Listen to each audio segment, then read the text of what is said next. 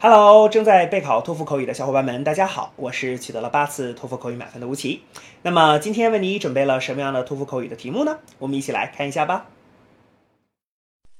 Imagine your life 10 years in the future.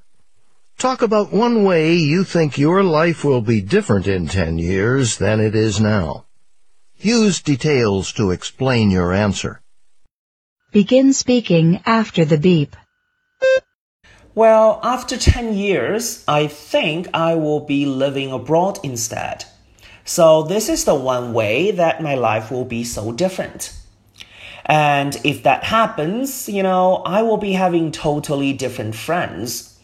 I mean, I will be making friends with local people, like foreigners.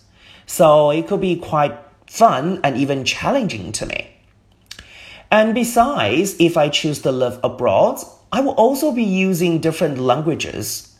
You know, instead of speaking my mother tongue, uh, I will be using English every day, like at work, at coffee shops. So, you know, it can be quite fascinating too. Therefore, uh, living abroad will be one way my life will be different in 10 years. 好的，那么以上呢就是我们今天啊所给出的这段满分回答。接下来需要屏幕前的你做些什么呢？那就是要跟读和模仿这段录音，放一句录音，跟读模仿一句，再放一句录音，再来跟读模仿一句啊！所有的整段录音呢，反复模仿五至七遍。这样的话呢，相信屏幕前的你就可以掌握其中的单词、短语和句型。那么持之以恒的话呢，我其相信在你的托福口语考试当中，你就会把这些单词、短语和句型自如的、流利的应用出来。那么。我觉得你离托福口语的高分就不再遥远了。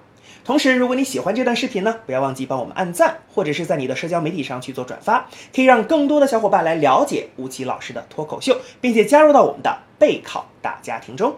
好，请你一起加油，我们明天再见了。